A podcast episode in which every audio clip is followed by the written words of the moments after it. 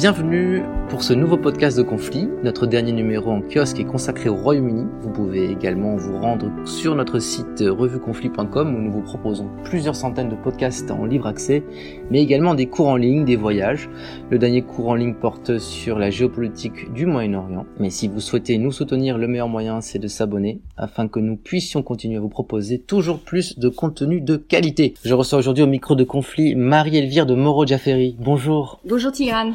Vous êtes avocate au barreau de Paris depuis 2005. Vous êtes off counsel pour le cabinet DTMV et surtout vous êtes spécialiste en droit de la propriété intellectuelle. Vous intervenez à l'école de formation du barreau de Paris et au CEPI, le centre d'études internationales à la propriété intellectuelle et vous venez aujourd'hui nous parler justement de la géopolitique de la contrefaçon. C'est un angle mort dans, dans la géopolitique et pourtant nous savons que d'immenses, de colossales euh, sommes d'argent sont en jeu. Première question, euh, on va dire toute simple, comment, définissez-vous la, contrefaçon? Alors la contrefaçon, c'est la reproduction, l'imitation ou l'utilisation d'un droit de propriété intellectuelle sans l'autorisation de son propriétaire. Donc droit les droits de propriété intellectuelle, ça regroupe euh, tout ce qui est création artistique avec euh, le droit d'auteur, les logiciels, les dessins et modèles, les innovations, donc avec le droit des brevets, les obtentions végétales, et les identifiants commerciaux comme les marques ou euh, les appellations d'origine et les indications euh, géographiques protégées. Que, que touche-t-elle? Quel type de produits touche-t-elle? Surtout Des biens de consommation courante? Ou euh, il y a une typologie un peu plus plus complexe alors aucun secteur n'est épargné par la contrefaçon. C'est vrai que quand on pense à contrefaçon, on pense tout de suite aux articles de luxe, mais en réalité, tout ce qui se vend peut être contrefait, donc ça peut être des produits pharmaceutiques, électroniques, cosmétiques, d'entretien, des pièces détachées d'automobiles, des produits alimentaires, des mmh. boissons et euh, j'en passe, voilà, et des produits, tous les produits du quotidien également. Alors il y a plusieurs impacts, hein. je crois que on, en a déjà parlé. Premièrement, quel impact économique pour les États et les titulaires de droit Est-ce que vous avez quelques chiffres, quelques estimations que vous pouvez éventuellement nous, nous communiquer? Tout à fait. Alors, euh, les échanges de contrefaçon euh, dans le monde, ça représente déjà au niveau mondial, en 2005, ça représentait 200 milliards de dollars, soit 1,9% des échanges mondiaux. Mhm. Ce chiffre n'a fait qu'augmenter, puisque en 2013, on est passé à 2,5%, et en 2016, la contrefaçon a été estimée à 509 milliards de dollars, soit 3,3% du volume des échanges mondiaux. Et l'Union européenne, elle est particulièrement touchée par la contrefaçon, puisque la contrefaçon représente 6,8% de ses importations, avec une proportion qui est croissante de saisie des produits dangereux qui sont pour la santé et pour la sécurité des consommateurs. Vous pouvez donner un exemple de produits dangereux pour la santé alors les produits euh, dangereux pour la santé, ils sont, ils peuvent être en fait de toute forme. Il y a des secteurs plus sensibles que d'autres, bien entendu, comme les denrées alimentaires, les boissons, les parfums et les cosmétiques, les soins du corps, les jouets et les médicaments.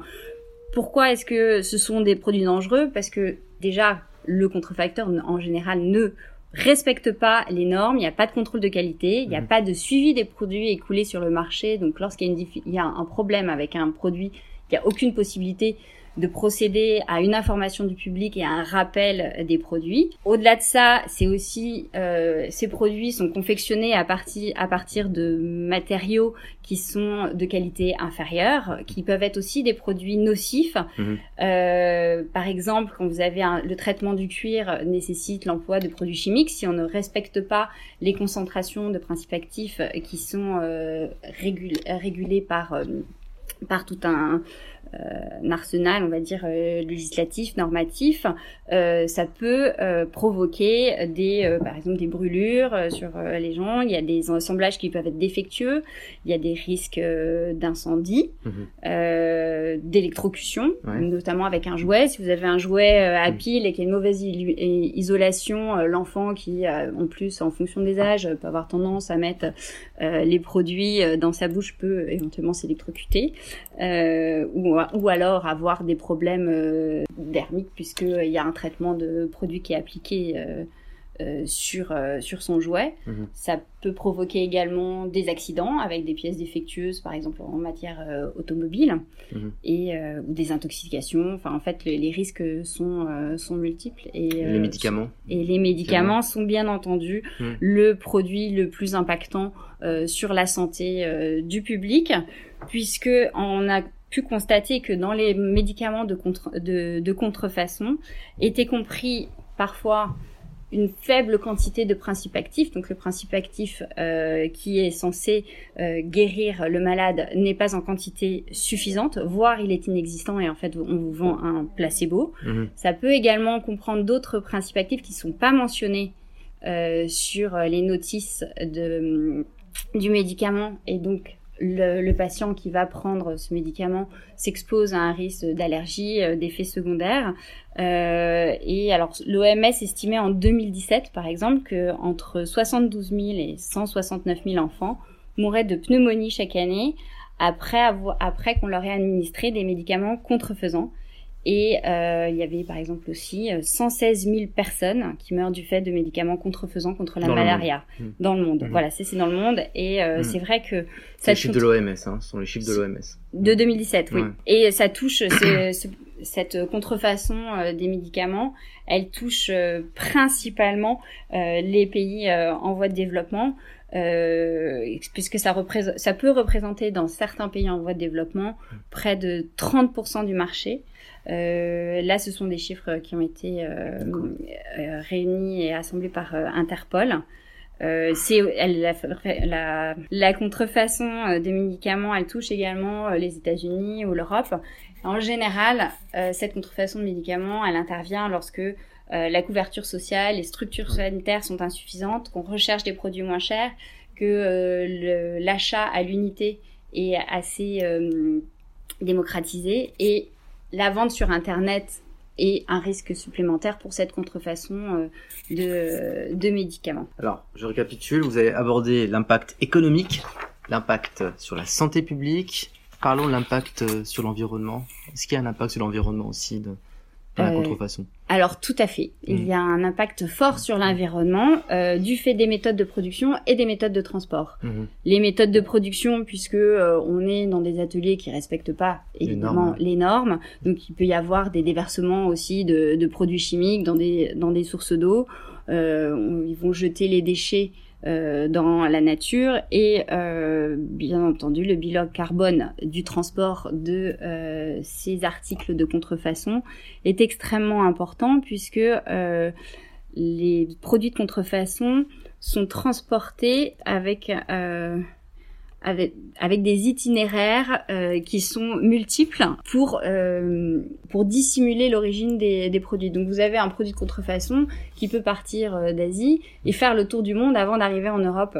Donc c'est la raison pour laquelle le sort de enfin Ouais, le sort de ces produits de contrefaçon génère un un risque. un risque et Ouais. un bilan carbone très Ouais. important. Et ensuite, il y a qu'est-ce qu'on fait de ces produits euh, de contrefaçon Ouais. une fois qu'ils ont été euh, saisis, qu'on les a identifiés? Alors euh, on va les détruire, on va, on peut pas les, est-ce qu'on les recycle? Il y a une loi anti-gaspillage qui a été, qui est passée en France là, en 2020, qui impose euh, aux producteurs de produits non alimentaires de réemployer au maximum et de recycler leurs invendus. Cette, euh, évidemment, cette disposition, elle ne s'applique pas aux contrefacteurs puisqu'ils sont, sont par définition euh, dans un marché euh, illicite. Tout à l'heure, vous avez parlé justement des, parcours, de, ces produits qui font le tour du monde avant d'arriver à leur lieu de, de destination. Quels sont les pays de provenance, les principaux pays de provenance de ces produits de contrefaçon? Parce que la première chose qu'on a en tête, c'est la Chine. On peut aussi penser à d'autres d'autres pays qui produisent euh, des marques de contrefaçon de vêtements de sport, euh, à l'instar de la Turquie ou, ou du Maroc. Vous pouvez nous faire une sorte de cartographie en fait des principaux pays qui produisent la contrefaçon et des pays destinataires de ces articles. Oui, tout à fait. Alors, dans les pays de provenance de la contrefaçon, il faut qu'on, il faut distinguer les pays producteurs et les pays de transit, puisqu'on utilise, comme je vous l'ai indiqué, dans le cadre du transport de ces marchandises, il y a de nombreux points de transit qui sont euh, qui sont utilisés. Donc, les Mhm. principaux euh, pays producteurs sont la Chine, bien entendu, l'Inde, la Thaïlande, la mm. Turquie, la Malaisie et le Pakistan. Donc vous dites que c'est des pays qui euh, donc la Chine, vous avez cité la Chine, mm. la Tunisie, la Thaïlande. Est-ce que ces pays-là se sont euh, spécialisés sur un domaine précis de contrefaçon? On pense au parfum, au textile? Alors en fait, les pays producteurs, euh, ils s'adaptent au marché puisque la contrefaçon, c'est un, euh, on va dire que c'est un délit d'opportunisme. Donc en fonction des tendances du marché, les produits vont varier et c'est aussi fonction des de la localisation des entreprises euh, sous-traitantes des, enfin, des produits euh, authentiques. Donc euh, il n'y a pas vraiment de spécialisation. La spécialisation, elle se fait en fonction de la tendance de la tendance du marché. Mhm. C'est vrai que la Chine a donc jusqu'à récemment été l'exportatrice la plus importante de produits contrefaisants, mhm. mais il y a aujourd'hui une tendance à une délocalisation de de la production de contrefaçon vers les pays voisins, euh, du fait du développement aussi euh, de l'innovation, euh, de la protection des droits de propriété intellectuelle en Chine et la montée des coûts de production avec une augmentation des salaires en Chine. Donc ça se déporte vers les pays voisins tels que le Cambodge, le Bangladesh et, et le Vietnam, puisque la recherche principale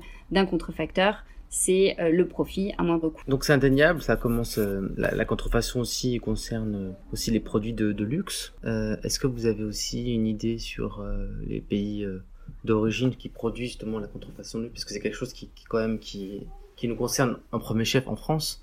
La France est, soucieuse de, de, son de son industrie du luxe. dans quelle mesure celle-ci est, est menacée par par la contrefaçon à haute valeur ajoutée?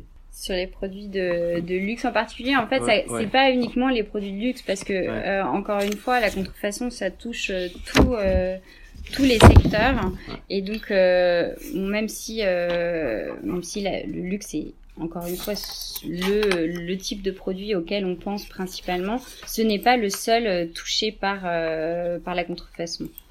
Euh, maintenant, ça représente évidemment une perte euh, économique importante pour euh, les titulaires de droit, puisque ça, alors l'OCDE estimait qu'entre 2013 et 2017, euh, ça avait la contrefaçon, la présence de produits contrefaisants sur le marché avait entraîné une diminution des ventes de produits authentiques euh, qui était en moyenne de 6,4% euh, en Europe.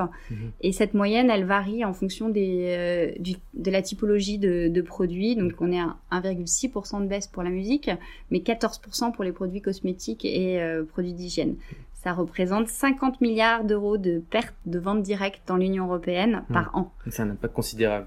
Tout à fait, et qui a nécessairement aussi un, un impact euh, hmm. sur les emplois qui sont euh, qui sont associés. Alors parlons maintenant des, des contrefaceurs. On a parlé un petit peu de la, la typologie euh, des produits concernés. Quel type d'organisation criminelle gère ces circuits de distribution? Comment s'organise la chaîne au fait la contrefaçon?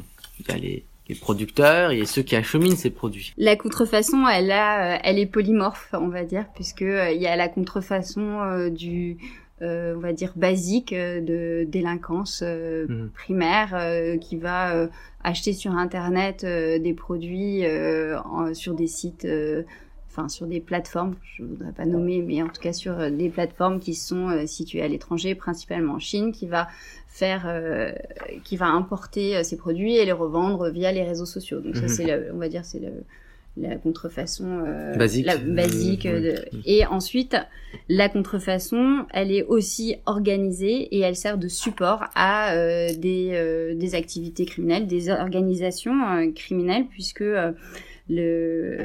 l'intérêt pour ces réseaux criminels de la contrefaçon c'est que elle permet un investissement faible euh, puisque l'outil, en plus, un investissement dans un outil industriel qui va leur permettre de blanchir en plus leur argent. Mhm. Et ensuite, le transport et la logistique qui sont à mettre en œuvre et sont extrêmement faciles, puisque contrairement aux produits stupéfiants, euh, on n'a pas les mêmes précautions euh, à prendre pour dissimuler euh, la marchandise et puis pour pour la transporter et l'acheminer. Déjà, ça c'est un des très très gros avantages. À cet avantage-là s'ajoute les sanctions maximales euh, prévues en matière de violation des droits de la propriété intellectuelle, puisque par exemple, c'est le cas pour euh, pour tous les pour tous les types de de droits en matière de marque, euh, la détention, l'importation, l'exportation ou la reproduction est sanctionnée de 3 ans d'emprisonnement avec 300 300 000 euros d'amende, 4 ans et 400 000 euros d'amende pour euh, l'importation et l'exportation quand il y a en vue du, en vue d'une revente et les circonstances aggravantes qui sont notamment par exemple la bande organisée portent euh, ces sanctions à 7 ans et 750 000 euh, euros d'amende. Alors que en matière de stupéfiants, la production ou la fabrication, elle est punie de 20 ans d'emprisonnement avec 7,5 millions d'euros d'amende.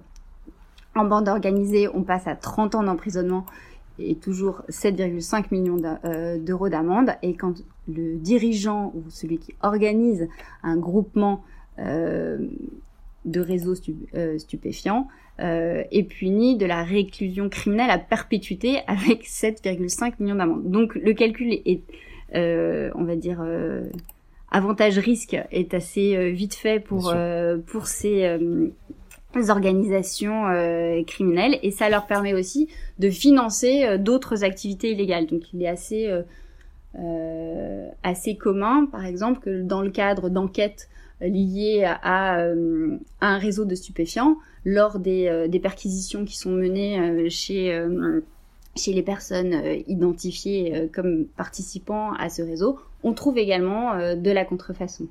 Alors on voit bien que cette euh, nouvelle forme de blanchissement d'argent est beaucoup plus lucrative que le trafic de drogue. Euh, est-ce que vous avez des éléments sur l'origine, justement, le profil de ces trafiquants? De ces de contrefaçon. Ils viennent, ils viennent d'où en fait? Ils viennent d'Europe de l'Est. Ils viennent, euh, ils sont dans affaire, ils ont un lien aussi avec le trafic de drogue à la base. Ils sont reconvertis. Est-ce que ce sont des gens qui sont reconvertis? Alors ils sont pas nécessairement, ils sont pas nécessairement euh, reconvertis euh, dans dans la contrefaçon. C'est juste que ils l'utilisent comme un, un, moyen supplémentaire de s'enrichir et de financer leurs autres activités légales. Euh, c'est un peu tout type euh, d'organisation criminelle. Ça dépend. Euh, leur origine peut être variée. Parfois, il a été évoqué des liens également avec les organisations terroristes, mais c'est sont des liens, ça laisse, ça semble être beaucoup plus marginal.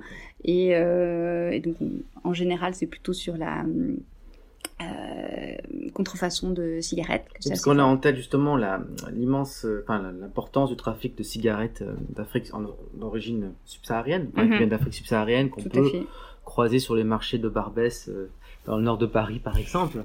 Euh, il y a une question que j'ai oublié de vous poser qui concerne un pays comme la Chine. Tout à l'heure, on a parlé euh, des, des impacts, l'impact sur la santé dans quelle mesure des pays producteurs de contrefaçon souffrent de ce fléau? Parce qu'on parle beaucoup des pays occidentaux qui, sont atteints, mais est-ce que les pays qui produisent la contrefaçon euh, peuvent être touchés par ce fléau? Je pense euh, euh, à des crises sociales, politiques. Est-ce que, est-ce que ça peut être le cas? Est-ce que des ça pas un peu l'arroseur l'arroseur arrosé quoi.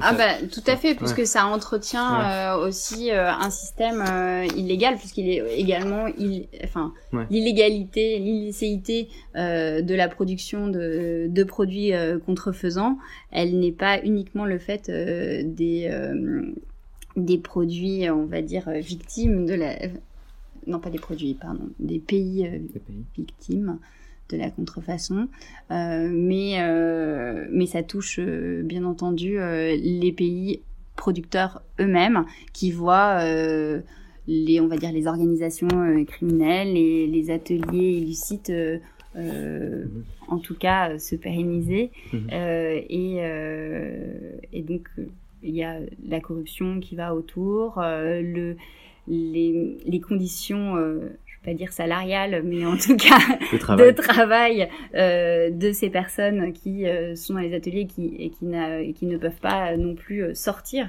de ces organisations euh, criminelles et, et, et, donc pas évoluer, sortir de leurs conditions. Donc à vous entendre, nous sommes assez démunis en termes d'arsenal juridique pour se protéger de ce, de ce, de ce, de ce fléau. où en est-on en termes de, de législation en France et en Union européenne? Euh, tout à l'heure, vous, mentionnez que les peines euh, encourues pour les trafiquants de contrefaçon sont, somme toute, clémentes, relativement clémentes par rapport aux trafiquants de stupéfiants. Euh, Est-ce que vous suivez un petit peu l'évolution des politiques de répression au plan juridique dans, dans votre travail Qu'est-ce que vous pouvez nous dire à ce sujet? Ah oui, tout à fait, puisqu'on mm. travaille beaucoup avec les douanes, hein, mm. notamment, qui, euh, mm. qui sont très efficaces et qui font euh, un travail très important dans la lutte de la, contre la contrefaçon. Il y a les douanes sont pas n'est pas le seul service administratif qui intervient dans la lutte contre la contrefaçon. Il y a également la DGCRF, même si son action elle est plus euh, orientée vers la protection du consommateur. La direction générale. Ah oui, direction générale de la concurrence et de la consommation. Euh, donc c'est elle est plus orientée vers la protection du, consommateur contre la fraude euh, et elle agit que sur la contrefaçon de marque, mais néanmoins elle a quand même aussi euh, un impact sur la lutte contre la contrefaçon. Il y a aussi la gendarmerie et la police nationale euh, qui, qui, qui sont saisis euh, des délits de, contrefaçon, qui lancent des enquêtes. Il y a des services spécialisés euh, aussi euh, sur, Internet qui permettent de lutter quand même relativement efficacement contre la contrefaçon, en tout cas contre la, prolifération sur le marché des articles contrefaisants. Maintenant, le problème, c'est souvent effectivement d'arriver à aller à la source et à couper la source de la contrefaçon. Et ça, c'est beaucoup plus euh, délicat. Donc au niveau européen, on a une harmonisation pour justement mhm. empêcher euh, les marchandises d'entrer dans l'Union européenne par la voie la plus facile, voilà, mhm. puisque à mhm. chaque fois qu'il y a une brèche, évidemment les euh, les contrefacteurs vont vont s'y inférer, s'y engouffrer. donc il y a beaucoup de choses qui sont faites au niveau européen.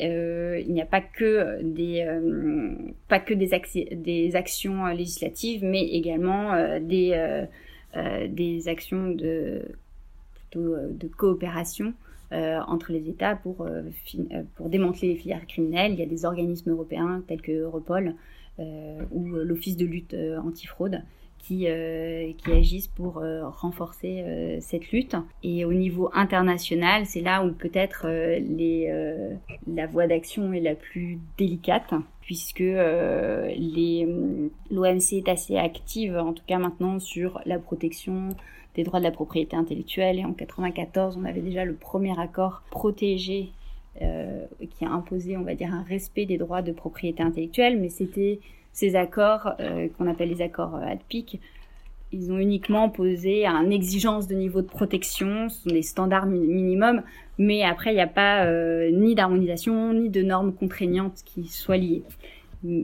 Néanmoins, tous les pays qui souhaitent adhérer à l'OMC et entrer sur le marché mondial, ils ont dû modifier leur législation sur les droits de propriété intellectuelle et cette sensibilisation elle est essentielle dans la lutte contre la contrefaçon. Vous parliez tout à l'heure de, en préparant cette émission, de la Russie, je crois, qui en 2012 euh, avait dû euh, modifier euh, donc son, son arsenal. Exactement. La, Russie, lorsqu'elle a adhéré à l'OMC, a modifié sa législation sur la protection de, des droits de propriété intellectuelle. ceci parce que elle a adhéré à l'OMC, mais parce que c'est essentiel au niveau économique. Euh, et que c'est un levier aussi euh, politique dans les négociations internationales que euh, de respecter les droits de propriété intellectuelle. Donc c'est, je rappelle quand même, la protection de la création, de l'innovation, de la recherche, mmh. pour qui sont issus de tous ces pays. Alors on a on a l'impression à vous entendre que d'autres types d'actions peuvent être conduites pour, pour enrayer les nouvelles tendances en matière de contrefaçon dangereuse Parce que vous avez distingué plusieurs types de contrefaçon, celles qui, somme toute, n'affectent pas la santé et celles qui affectent la, santé. Euh, Est-ce que vous pensez que des règles de contrôle de sécurité peuvent constituer un frein, justement, à, la hausse du trafic de contrefaçon euh, de médicaments notamment euh? Est-ce que vous avez, par exemple, des exemples où euh, c'est le cas ou pas? Est-ce qu'il y a de nouvelles normes aujourd'hui en Europe qui vise à, à permettre donc euh, à, renforcer les contrôles de sécurité sur les sur les produits euh, potentiellement dangereux pour la santé. alors ce, ce, contrôle et le, but principal de l'arsenal législatif, on va dire, qui est mis en place en Europe, vise à permettre une plus grande traçabilité mhm. des produits. Et c'est cette traçabilité des produits qui permet justement de lutter contre la contrefaçon, puisque, comme je vous l'ai indiqué, un des, euh, euh, un des principaux objectifs du contrefacteur, c'est de dissimuler l'origine de la marchandise pour mhm. pouvoir l'écouler facilement sur le marché. Donc le, le contrefacteur va profiter de, euh, du libre-échange, de, de la libre circulation des marchandises. Donc s'il n'y a pas de contrôle sur l'origine du produit, sur la traçabilité du produit, ça favorise la contrefaçon. Donc tout, tout ce qui permet la traçabilité des produits est essentiel. Par exemple, il n'y a pas d'exemple, il y a des gens qui se sont euh, interrogés sur, euh, par exemple, des certificats insérés dans des blockchains, euh, ce qui pourrait être, je ne sais pas si c'est une solution, mais en tout cas un élément de, un élément de réponse. Mais ça passe aussi pas uniquement par la traçabilité des produits, mais aussi, mais par la sensibilisation euh, du public.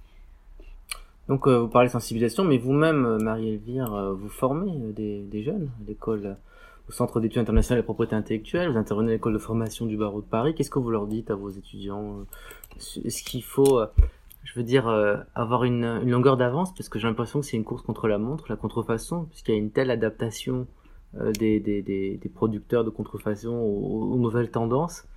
Est-ce qu'il n'y a pas aussi, euh, vous n'êtes pas engagé dans une sorte de course au fait pour euh, être, pour anticiper justement les, innovations à venir alors il n'y a hum. non il n'y a pas de course parce que alors hum. si les si les contrefacteurs s'adaptent évidemment au marché euh, là les, on va dire les juristes que nous sommes s'adaptent également euh, aux aux formes que peuvent prendre euh, la, la, contrefaçon. Donc on adapte les lois qui sont existantes et euh, qui permettent quand même de lutter efficacement contre la contrefaçon. En tout cas, euh, même si les sanctions, comme on l'a dit, sont, sont, quand même relativement peu élevées comparées à l'impact que la contrefaçon peut avoir à différents niveaux, il y a quand même des, des moyens importants, en tout cas en France, de lutte contre la contrefaçon.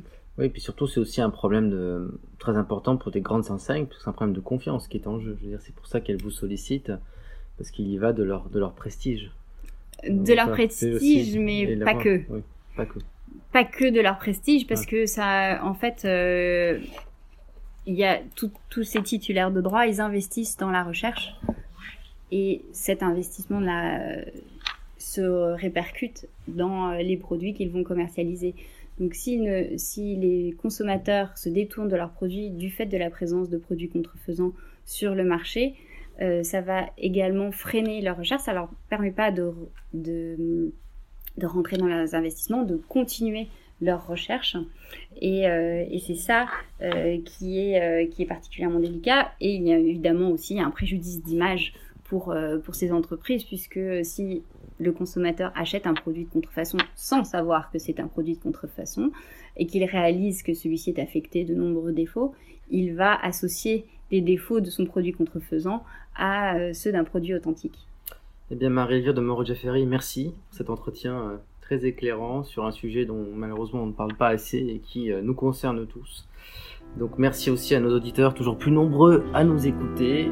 Et si vous voulez nous soutenir, je rappelle que le meilleur moyen c'est de vous abonner. Je rappelle aussi notre dernier numéro en kiosque consacré au Royaume-Uni. Johnson tombe, le Brexit continue. Merci et à bientôt.